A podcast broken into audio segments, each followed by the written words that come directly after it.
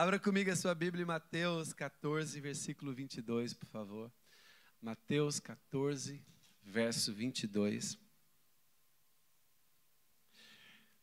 Glória a Deus. Aleluia. A minha voz está a ficar metálica. O que é que você passa? Muito bem. Mateus 14, 22, mas antes vamos ter uma palavra de oração. Obrigado, Jesus, por tudo que tens feito. Obrigado, Senhor, porque eu posso ver, ó Deus, nos teus filhos aqui hoje, uma fome, uma sede por mais de ti, das coisas espirituais, das coisas do reino. Senhor, alimenta-nos com a tua palavra nesta manhã. Que o Senhor possa suprir os nossos corações Ó Deus, que nós possamos nos sentir realizados, ó Deus, vivendo no centro da vontade do Senhor. Pai Deus, pelo teu Espírito, ministra a cada coração, te peço no nome de Jesus. Amém. Glória a Deus. Então, Mateus 14, 22. Uh, acompanhe aí, por favor, eu vou fazer a leitura. Pode projetar aí também.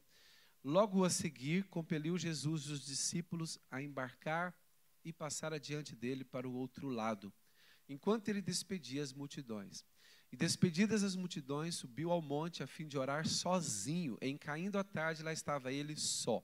Entretanto, o barco já estava longe, a muitos estádios da terra, açoitado pelas ondas, porque o vento era contrário.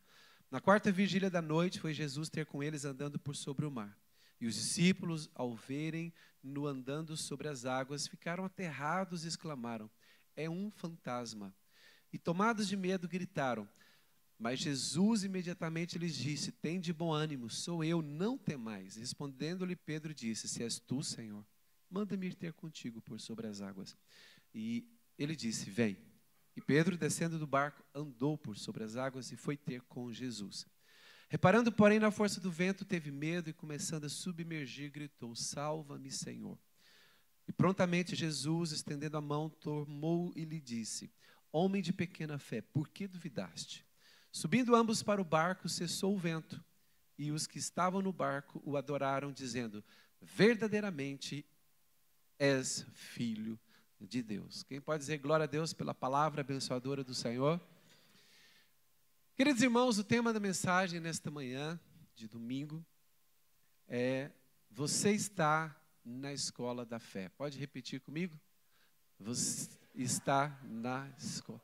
Vocês disseram para mim, você disse, você está na escola da fé, eu digo para vocês, você está na escola da fé. Todos nós estamos na escola da fé. E a escola da fé, lamento informar, não há formatura.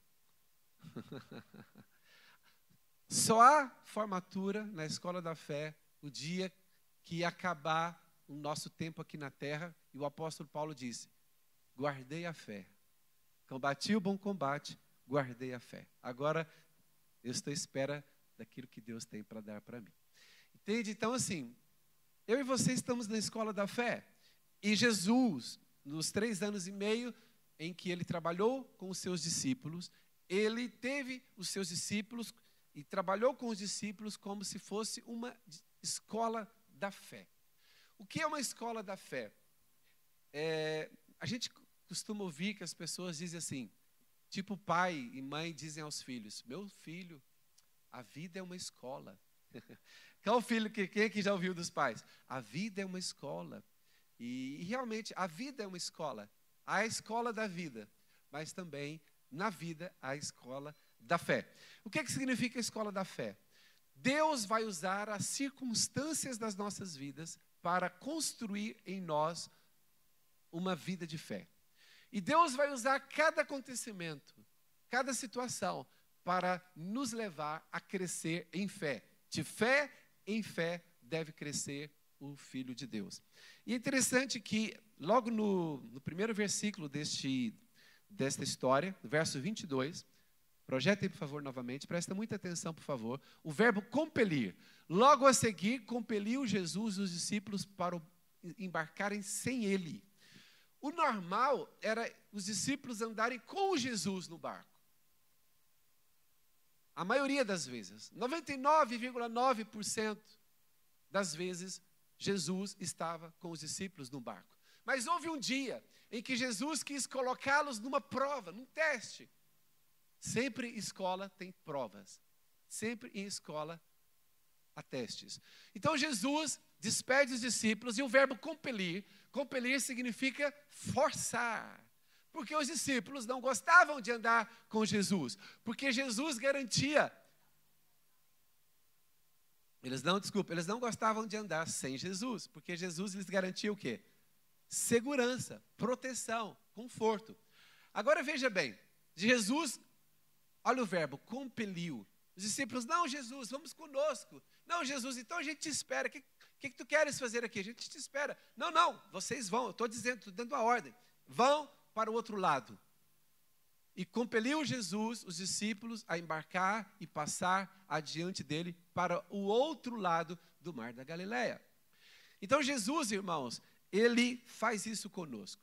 De vez em quando, eu e você é, somos lançados numa oportunidade para que a nossa fé seja experimentada, para que a nossa fé seja provada. Quantas são as vezes que, as, que eu penso que eu estou numa situação de teste, porque é como se eu não percebesse Jesus perto de mim, não, tô, não estou com aquela sensação da presença dele comigo, mas eu estou diante de uma situação complexa. Sabem, de tempos em tempos, Deus vai nos lançar em situações em que a nossa fé, tudo que você aprendeu nos cultos de domingo da igreja, tudo que você aprendeu enquanto você lia sua Bíblia, ou lia, estudava algum outro livro, orava, tudo que você aprendeu, haverá momentos em que você vai ser colocado à prova e você tem que colocar aquilo em prática, porque a escola funciona assim. Você estuda para colocar em prática. Agora tem gente que vem nos cultos de domingo, vem, vai, no grupo de, vai ao grupo de vida, frequenta outras reuniões, lê a Bíblia, mas o seguinte, querem só estudar, querem só estudar e a prática. Sabem, eu, quantas vezes, irmãos, eu próprio sou provado é, nas coisas que eu mesmo ensino. Eu ensino sobre um tema e eu vejo o dia a seguir, eu já sou provado no tema que eu ensinei. Sabe, ah, que, eu, que eu partilhei com outras pessoas, Irmãos, se nós tivermos esta sensibilidade para nós entendermos que a nossa fé está a ser testada e provada o tempo todo, isso nos ajudará a dar um, passos novos adiante na nossa fé. Quantos querem crescer em fé aqui? Então, seja sensível aos acontecimentos da sua vida. Olha, nós temos aqui pessoas tão diferentes que estão aqui nessa mesma sala, e cada um de vocês pode estar numa situação a passar por um momento tão, que é tão diferente da pessoa que está ao seu lado. Olha para a pessoa que está ao seu lado. Talvez o que está se passando na vida dela é tão diferente do que está passando na sua vida. Mas eu tenho certeza de uma coisa: em ambas as situações, a fé é útil. A fé é aquilo que vai ajudar você a superar essa situação. E é interessante que, olha o versículo 24. Entretanto, o barco já estava longe a muitos estádios da terra, açoitado pelas ondas, porque o vento era contrário. Irmãos, quantas vezes os discípulos não faziam viagem de barco com Jesus e não havia tempestade, não havia fortes ondas? Às vezes a gente lê ah, isso na Bíblia, por exemplo, a gente, a gente já leu aqui na Bíblia, aquela outra ocasião em que eles estavam no barco e também foram açoitados por uma tempestade.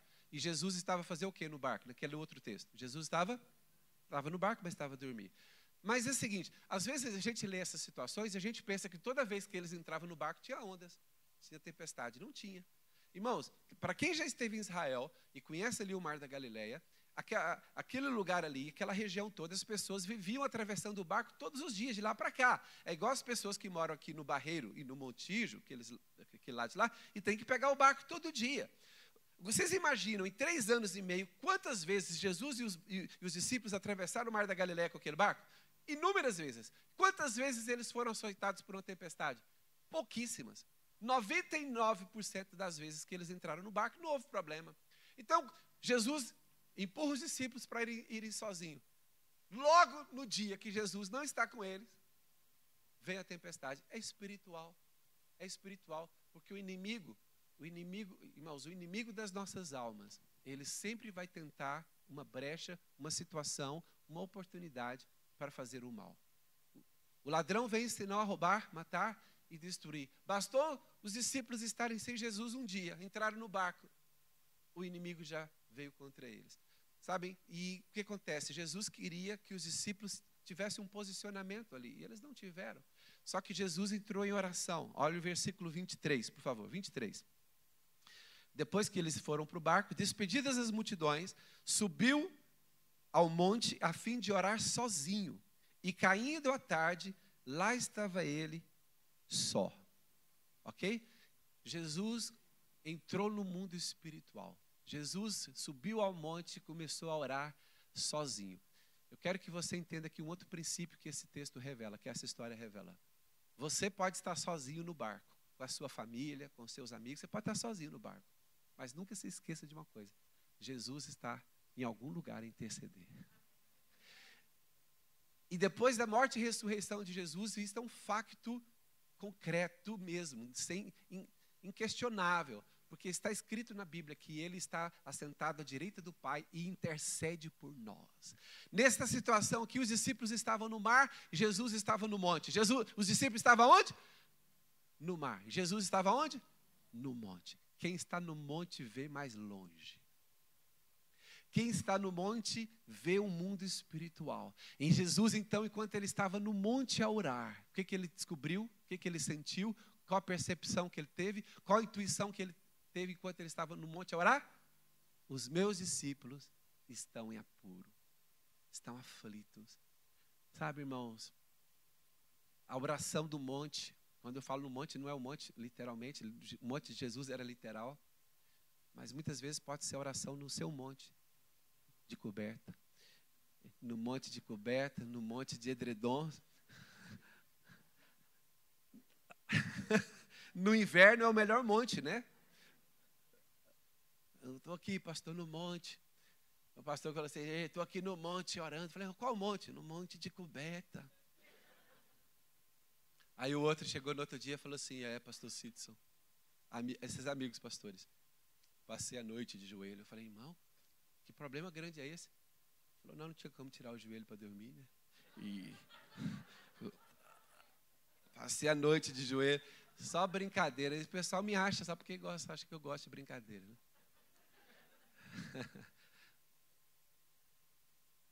Irmãos, mas vocês, vocês apanharam que, que Jesus lançou os discípulos sozinhos no barco, mas ele foi para onde? Olha, se, você está a passar por uma situação complicada, você tem certeza que Jesus está a orar por si? Eu tenho. Jesus está a orar por si. Ele é o nosso intercessor sempre presente. Dê uma salva de palmas para o nosso intercessor sempre presente. Interessante. E é interessante, olha o verso 25. Olha o 25. Na quarta vigília da noite, foi Jesus ter com eles, andando por sobre o mar. Olha, a Bíblia diz que os discípulos foram no barco e já estavam bem avançados quando começou a tempestade. E Jesus teve que subir a um monte para orar. Irmãos, quando Jesus decidiu ir ao encontro dos, dos discípulos, qual velocidade em que ele colocou os pés para irem? Porque a Bíblia diz que ele rapidamente os alcançou. Irmãos, Jesus foi numa velocidade tremenda. Só que para os discípulos não assustarem, quando ele chegou perto do barco, ele já ficou assim, né, mais tranquilo. Irmãos, mas ele chegou rápido. Sabe, agora tenta imaginar Jesus andando por sobre as águas, indo em socorro aos seus discípulos. Aí você pensa assim, tenta imaginar os pés de Jesus sobre as águas do mar. Tenta imaginar, por favor, os pés de Jesus. Aí você diz assim, que fantástico. O mar estava a sustentar o Filho de Deus. O mar estava a sustentar Jesus. E olha que coisa fantástica. É verdade isso? O mar estava a sustentar Jesus? Mas há uma verdade que está acima dessa, que está no livro de Hebreus, que diz que Jesus é que estava a sustentar o mar. Porque Hebreus diz, ele sustenta todas as coisas pela palavra do seu poder. Era o mar que estava sustentado por ele. Ele estava andar por sobre os mares e Ele é que dá ordem para o mar. Ele é o criador do mar. Ele sustém todas as coisas pela palavra do seu poder. Era Ele que comandava o mar. Não era simplesmente o mar que estava a sustentá-lo. Sabe, irmãos, e Jesus aparece ali. E quando Jesus aparece ali, acontece algo e muito estranho. Versículo 26. E os discípulos, ao verem-no andando sobre as águas, antes de continuar aqui, quantos gostariam de ver, ter essa sensação de você estar num problema e Jesus chegar para socorrer? Quem gosta dessa sensação? Chega Jesus, chega Jesus, chega me socorre. É tão boa essa sensação. Agora, quando Jesus chega para socorrer, o que, que eles fazem? Eles ficaram o quê? Eles já estavam com medo da tempestade, agora ficaram aterrorizados. Aterrados e exclamaram: É um fantasma. Fantasma? Onde é que vocês aprenderam isso? E tomados de medo, gritaram. Sabe o que é um problema aqui? O problema aqui é quando no sobrenatural de Deus, a gente entra com as nossas superstições, com as nossas tradições, coisas que nós aprendemos da cultura. Irmãos, eu sei que muitos de vocês aqui, porque eu me incluo nisso, eu, eu, eu cresci numa casa, numa família que, de pessoas que não frequentavam a igreja, se diziam cristãs. A minha família se diz cristã, mas não eram frequentadores de igreja. Eu fui o primeiro a ser assíduo frequentador assim, de uma comunidade cristã, de uma igreja evangélica, eu me converti. E só que o seguinte, eu cresci com muitas superstições na minha família. Sabe aquelas coisas de ter um lacinho amarrar no dedo? Fazer não sei o quê, bababá, é, é. Pega uma folhinha, faz não sei o quê. E... Já viu da folhinha? Não sei o quê, faz não sei o quê. Olha, aí, irmãos, eu cresci com muitas tradições, superstições, até aquela da chinela. Sabe aquela da chinela, de sandália? Olha, se a chinela ficar virada, a mãe morre. Irmãos, quando a minha mãe me batia, eu ficava pensando assim, grata, quantas vezes eu salvei sua vida? salvei tantas vezes, me bateram. Eu nem sabia que se não fosse por mim, estava morto. Minha mãezinha está viva, graças a Deus. Irmãos, mas olha, eu sou crente há tantos anos sou crente, profeta de Deus, eu ainda não gosto de ver um chinelo virado.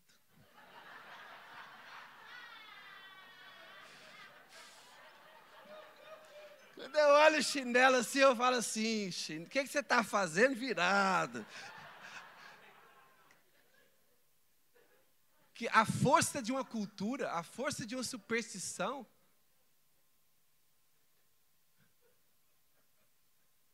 Aí eu, só para mostrar que eu sou crente mesmo, eu falo, vai ficar virada.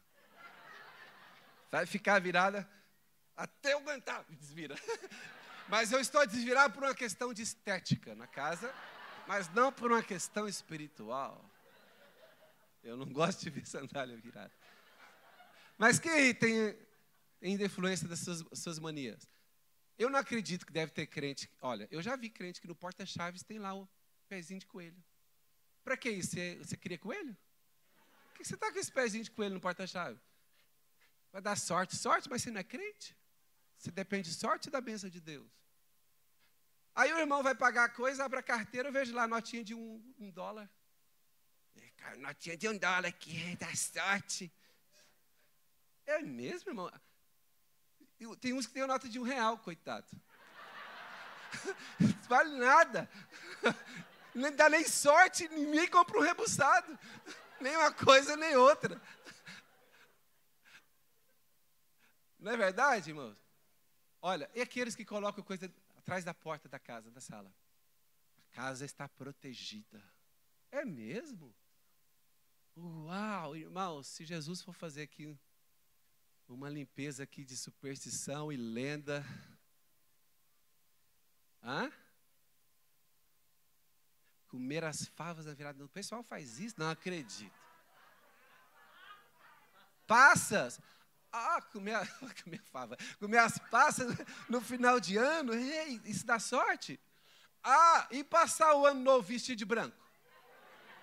Cadê os crentes aqui? Esse ano não correu bem, não passei de branco. Irmãos. E crente que acorda, primeira coisa que faz, foi dormir no hotel, estava do outro lado da cama. Quando foi, ah, ah, ah. Esquerdo não. Ah. Direito, eu tenho que começar o dia com o pé direito. Irmãos. E é nós que estamos criticar os discípulos que disseram, é um fantasma. Sabe por que, que disseram um fantasma? Porque havia uma lenda contada lá entre os pescadores, no Mar da Galileia, que os pescadores que foram acometidos por uma tempestade, antes de morrer, apareci... quando era o sinal que eles iam morrer na tempestade, afogados, aparecia um fantasma. Então, eles ouviram a lenda e Jesus veio para quebrar lendas. A lenda dizia: se você vê um fantasma, é porque não há solução, o barco vai naufragar.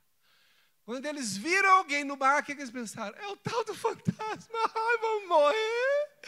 Aí a Bíblia diz que eles gritaram, tenta imaginar aqueles doze homens gritando, ai, vamos morrer. Porque eram, seguiam Jesus, mas ainda, como alguns aqui, ainda tinha, estavam presos em lenda mula sem cabeça, fantasma. Que mais? Me ajuda aí. cada, um com, cada um com a sua. Aí o seguinte, aí o cara vai numa igreja para ter Jesus, crer em Jesus, aí sai lá da igreja com um negocinho para pôr na porta para proteger a casa. Sai de um, de uma coisa vai para outra, tudo igual. Irmãos, olha.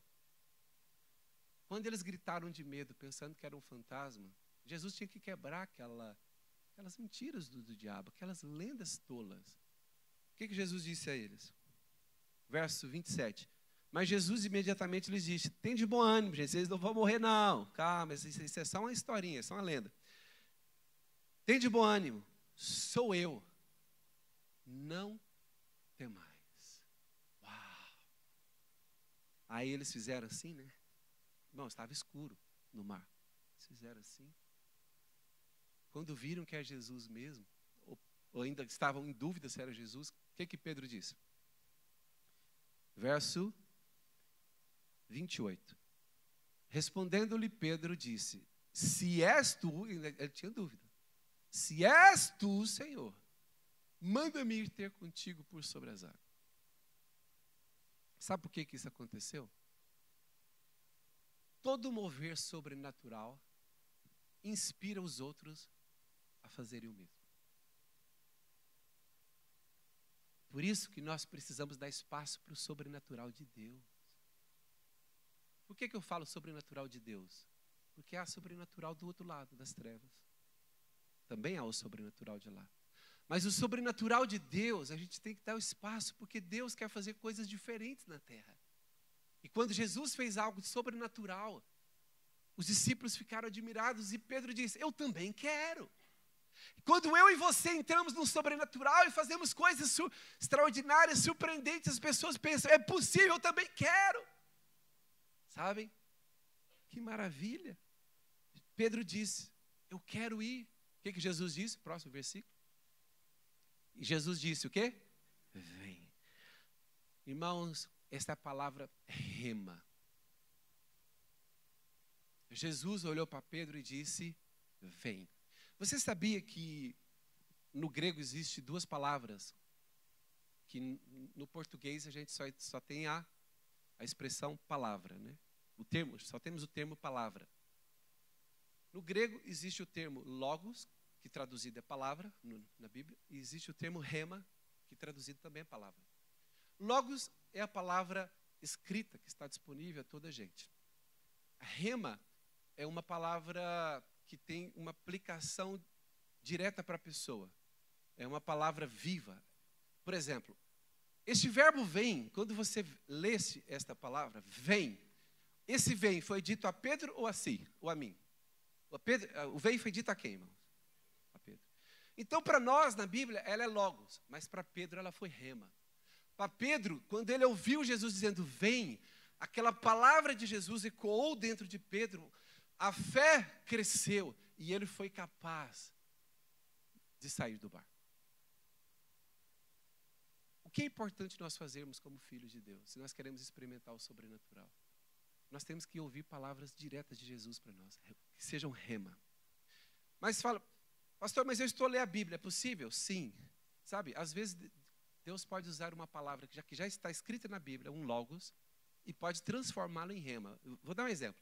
Digamos que eu estou a ler esse texto aqui em casa, estou a ler o texto, e eu estou em dúvida se eu devo ou não dar um passo em alguma coisa importante na minha vida. Entenda bem, imagina, eu devo ou não devo fazer tal coisa. Estou orando sobre aquilo. E a hora que eu estou lendo, eu, eu leio aquele verbo ali que foi dito a Pedro, não foi dito a mim, foi dito a Pedro: vem. Só que naquele momento, enquanto eu estou a ler, estou sensível espiritualmente, estou em oração, é como se o vem que Pedro recebeu é como se ele fosse renovado, vivificado, e chega em mim e diz assim: vem, ou vai, ou entra, e eu falo: recebi uma palavra rema de Jesus. Aí eu vou e entro. Sabe, irmãos, quando nós temos uma palavra rema de Deus, nada nos para.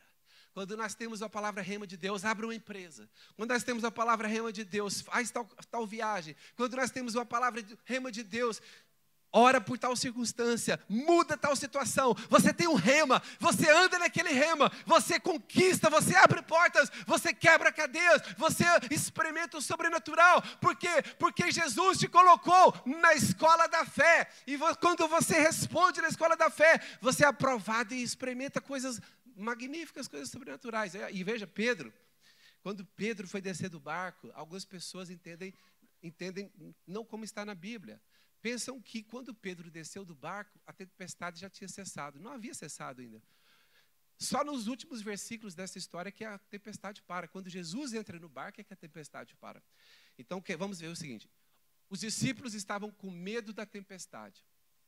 E Pedro mal se segurava no barco por causa da tempestade. Quando Jesus disse, vem, o que, que Pedro foi capaz de fazer? Os discípulos estavam com medo de estarem dentro do barco. Pedro a rema foi tão poderosa que ele teve coragem de sair de uma situação de perigo, que já era o barco. Colocar os pés fora do barco. E o que a Bíblia diz é, olha que a Bíblia diz que foi um facto, aconteceu. Olha o finalzinho do texto. Andou por sobre as águas. Diga assim comigo, Pedro andou por sobre as águas e foi ter com quem? Então ele estava a olhar para quem? Ele estava a olhar para Jesus. Irmãos, o andar no sobrenatural é receber uma palavra de Jesus, é acolher esta palavra, é ganhar uma ousadia que você não tinha no natural, e você começa a olhar para Jesus e você experimenta coisas que nenhuma, que outras pessoas não vão experimentar. Pedro experimentou algo que nenhum dos discípulos, nenhum dos outros onze experimentaram. E a gente nem sabe de outra pessoa que tenha experimentado isso. Talvez aconteceu, mas nós não temos relato. Mas veja bem. Só que o sobrenatural, ele é sensível. Você só consegue permanecer no sobrenatural se você permanecer na fé da palavra que você recebeu. Vem e se você permanecer com o seu olhar em Jesus. Mas neste mundo, enquanto a gente anda no sobrenatural, com os olhos em Jesus, sempre haverá coisa da esquerda e da direita. E olha o próximo versículo. Depois de Pedro ter andado, a Bíblia não diz quantos metros ele andou para se encontrar com Jesus. Ele andou alguns metros, porque eles não, ainda não reconheciam a imagem de Jesus, estava um pouquinho longe ainda. A Bíblia não diz quantos metros Pedro andou, mas diz que ele andou no sobrenatural. Na escola da fé, ele experimentou coisas maravilhosas. Mas reparando, porém, na força do vento. O que que nos tira do sobrenatural? O focar, voltar a, a colocar o foco, o olhar na, no natural, nas circunstâncias. E quem que não é tentado a fazer? Quem é que, quantas vezes eu, quantas vezes nós estamos a, a ter experiências lindíssimas de viver no sobrenatural, de andar no sobrenatural. De um momento para o outro, parece um problema. De um momento para o outro, nós desviamos o olhar da palavra rema de Jesus, vem. De um momento para o outro, nós tiramos o olhar de Jesus. E a gente começa a reclamar. Ah, mas os meus filhos, Ah, mas o meu emprego. Ah, mas a minha família. Ah, mas o meu ministério. Ah, mas a pessoa fez isso. Ah, e aquela conta para pagar. Ah, não sei o quê. Sabe, irmãos? A primeira coisa que aconteceu quando Pedro tirou o olhar de Jesus, porque ele reparou na força do vento, olha lá, reparando, porém, na força do vento, primeira coisa que aconteceu a Pedro, o que foi? O medo é a consequência direta quando tiramos os olhos do espiritual, de Jesus, das promessas. O medo é a primeira coisa que bate a porta. Sabe que a fé, a fé ela não elimina o medo. Ouça-me bem, por favor. A fé não elimina o medo. A fé nos capacita a andar acima do medo. Por exemplo, o avião, quando nós estamos a viajar num avião, o avião não ele não cancela a gravidade. Quando nós estamos no avião, mas nós estamos o quê? Acima da acima da gravidade. Nada nos puxa para baixo, nós estamos lá. A fé é da mesma maneira. O medo anda por aí. Mas quando nós estamos no sobrenatural de Deus, quando nós estamos a andar em fé, nós estamos, estamos posicionados acima do medo. Mas quando a gente olha para as coisas ameaçadoras, e o diabo sempre vai trazer coisas ameaçadoras, o diabo sempre vai intimidar a sua fé, mostrando circunstâncias ameaçadoras, circunstâncias delicadas, circunstâncias complexas, situações difíceis. O diabo sempre vai tentar tirar os seus olhos de Jesus e colocar no problema. E quando isso acontece, a primeira coisa que aparece no seu coração é o medo. Mas a fé trabalha acima do medo. E a outra coisa que vence o medo, lembra que a Bíblia diz? O amor lança fora o medo. Pode repetir comigo? O amor lança fora o medo. Por que o amor lança fora o medo? Porque Jesus nos mandou amar. E amar é risco. Quando a gente decide amar, a gente decide entrar na situação de risco. Porque quem se decide amar, decide correr o risco de ser magoado, de ser traído, de se decepcionar. Mas a Bíblia diz: o amor lança fora o medo. Há uma história que diz assim, eu acho interessante, uma história que diz que um dia o medo, o medo foi fazer uma visita à, casa do amor. Então o medo viajou, chegou na casa do amor, e o medo apertou a campainha da casa do amor. E o amor foi atender, abriu a porta e não era ninguém.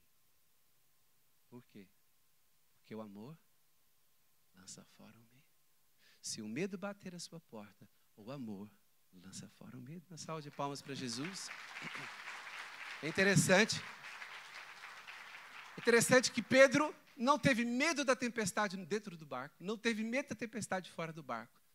Mas quando ele tirou os olhos de Jesus e da promessa e da palavra rema do vem, ele se afundou. Olha o que, que diz então o verso. Reparando, porém, na força do vento, teve medo e começando a submergir, gritou: Salva-me, Senhor.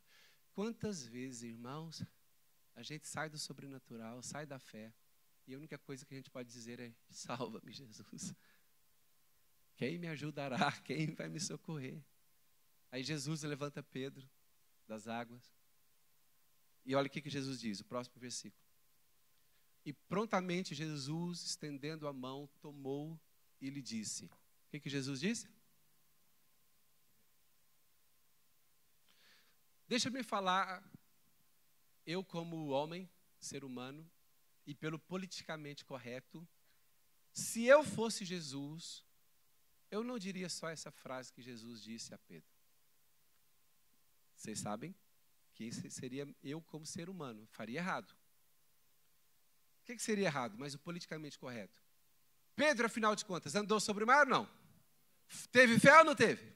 Merecia um elogio, não merecia? Na sua cabeça. Jesus não elogiou nada. Mas na minha cabeça, no politicamente correto, ia dizer assim: Pedro, parabéns, que nenhum dos outros onze teve a coragem que você teve. E é verdade. Eu não estaria falando algo que não fosse verdadeiro. Pedro, parabéns, parabéns. Olha, só teve um probleminha. No final você, você falhou. Jesus não tirou tempo para elogiar. Jesus já caiu matando. Que, que você passa, de pequena fé? Por quê? Porque a escola da fé é dura, gente. A escola da fé é rígida. Não pode ser rígida, não pode ser. É, palminha nas costas. É, irmão. Você conseguiu andar, de fé, andar em fé dois dias, já está bom. Os 364 do ano você está.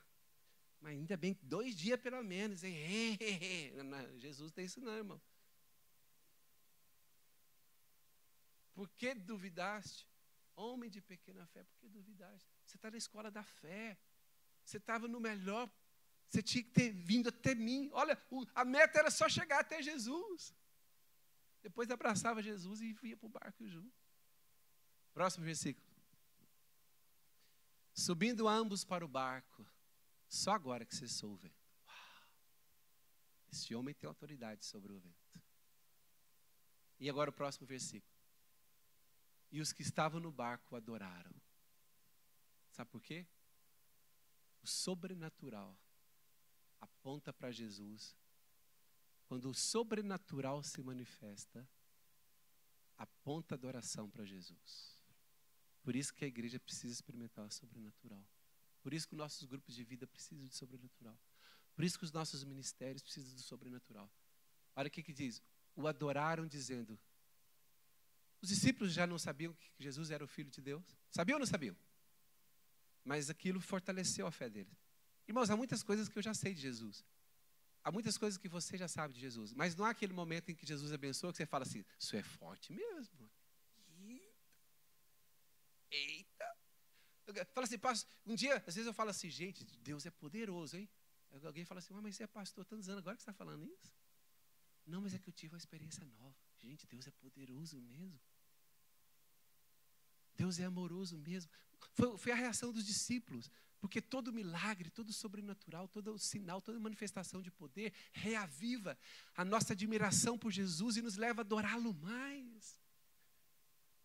Olha,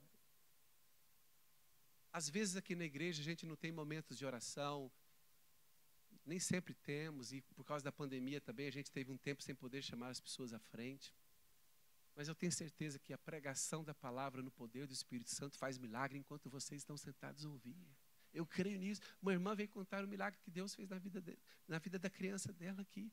Nós vamos fazer um vídeo com essa irmã. Se você tem uma história de algo de um milagre que Deus fez na sua vida, um sinal que fez na sua vida que você acha interessante, nos procura, nós queremos gravar vídeos para estimular a fé de outras pessoas, porque o testemunho do poder da ação de Deus provoca em nós, inspira em nós adoração a Jesus. E isso é o que importa, nós chamarmos as pessoas para adorarem Jesus, irmãos, quando a fé, quando nós ouvimos o testemunho de alguém, aquela fé do que Deus fez na vida de outra pessoa nos inspira para nós acreditarmos que também é possível Deus fazer coisas nas nossas vidas. Quantos podem dar salva de palmas a Jesus? A fé, ela é passada, ela é influência, ela nos marca.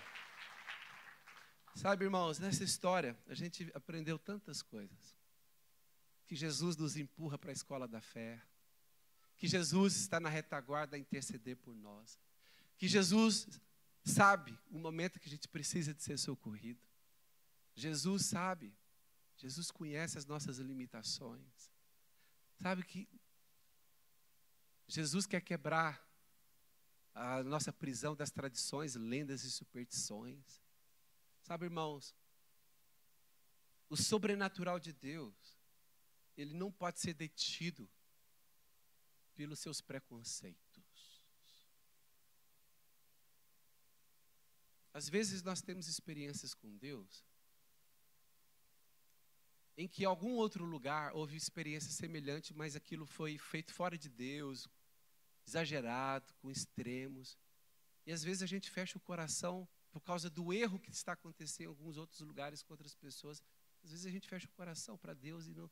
Às vezes Deus quer se manifestar com liberdade, fazer coisas novas em nós, mas a gente está com, a gente está com preconceito. Ah, Sabe, irmãos? Por isso que às vezes o melhor lugar para a gente estar, às vezes é sozinho, ter a nossa experiência com Deus. Às vezes eu estou no carro, é minha experiência com Deus. Às vezes estou na minha sala, aqui na igreja, minha experiência com Deus. Sabe, nós não podemos colocar Deus numa caixa. Pastor Carlito Paz disse uma coisa aqui interessante na sexta-feira.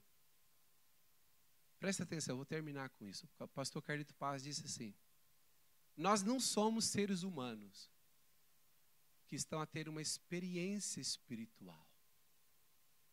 Nós somos seres espirituais que estamos a ter uma experiência humana. Isso é diferente. São, são coisas diferentes. Por quê? Se você pensa assim, eu sou um ser humano. O que, é que eu sou? 100% o quê? Sou um ser humano. E que, que Olha, de vez em quando eu tenho um. Tem umas paradas espirituais de vez em quando. Tem uma experiência espiritual, 5 minutos, 10 minutos. Eu sou um ser humano que tem uma experiência espiritual. Isso é muito fraco. Que, que ele disse então? Nós somos seres espirituais, porque a nossa eternidade é em, vamos viver a eternidade com Deus. Vamos tentar entender o que é eternidade. É, se você viver um milhão de anos com Jesus na eternidade, quantos mais faltam? Mas se você viver mais 10 milhões, 11, quantos mais faltam?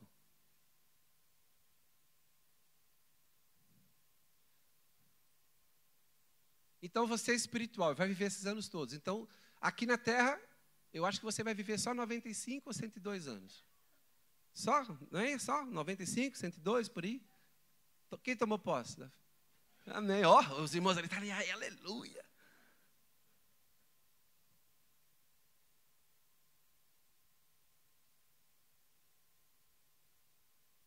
O irmão estava a me dizer que a mãe dele tem lá é, em 94 anos, é lustra, não toma medicação nenhuma, nenhuma.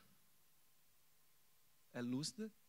E às vezes os irmãos dele falam assim: Olha, vou levar a mãe no hospital que ela está tendo as dores. Ele fala assim: Não, gente, em time que está ganhando, a gente não mexe. Se a mulher foi até aqui, sem isso, deixa. Olha, nos dias de hoje as pessoas vivem muito, não é? É claro que tem muitas coisas ainda, mas. Mas é assim, tá bom, vamos voltar aqui. Ainda que você viva 100 anos, alguns aqui vão viver 100 anos. Compare isso com a eternidade. Então, na verdade, você é um ser espiritual que está a ter um breve, uma breve experiência humana de 100 anos. Então, isso muda a perspectiva toda. Eu sou espiritual, eu vivo no espírito. Amém? Fica de pé, por favor, os irmãos do louvor. Quem aqui já assistiu o filme Crônicas de Nárnia, de C.S. Lewis? Quem já assistiu? Quantos aqui, pela fé, já se viram entrando no roupeiro, entrando num mundo em que olhos não viram, nem ouvidos ouviram, nem jamais passou pelo coração do homem aquilo que Deus tem preparado para aqueles que o amam. A fé, a fé é aquele roupeiro espiritual que te transporta deste mundo para o mundo do espírito, para o sobrenatural de Deus. Essa é a fé. Dá uma salva de palmas a Jesus. Quantos? E quantos já assistiram Matrix? Quem, quem já assistiu Matrix? O que que Matrix mostra? Hoje eu estou cheio, tô cheio aqui de filme, irmãos. Daqui a pouco eu começo, hein? Matrix. O que que mostra Matrix? Que a vida aqui é virtual. Porque a vida real está lá fora. E não é assim? Se você é um ser espiritual que só está tendo uma experiência humana, a vida aqui é que é passageira. Esta aqui que é virtual, a verdadeira é espiritual. feche seus olhos e diz assim: Deus, eu não quero ser parado, detido pelas, pela força das, das águas do mar, porque o poder sobrenatural de Deus me leva a andar no sobrenatural.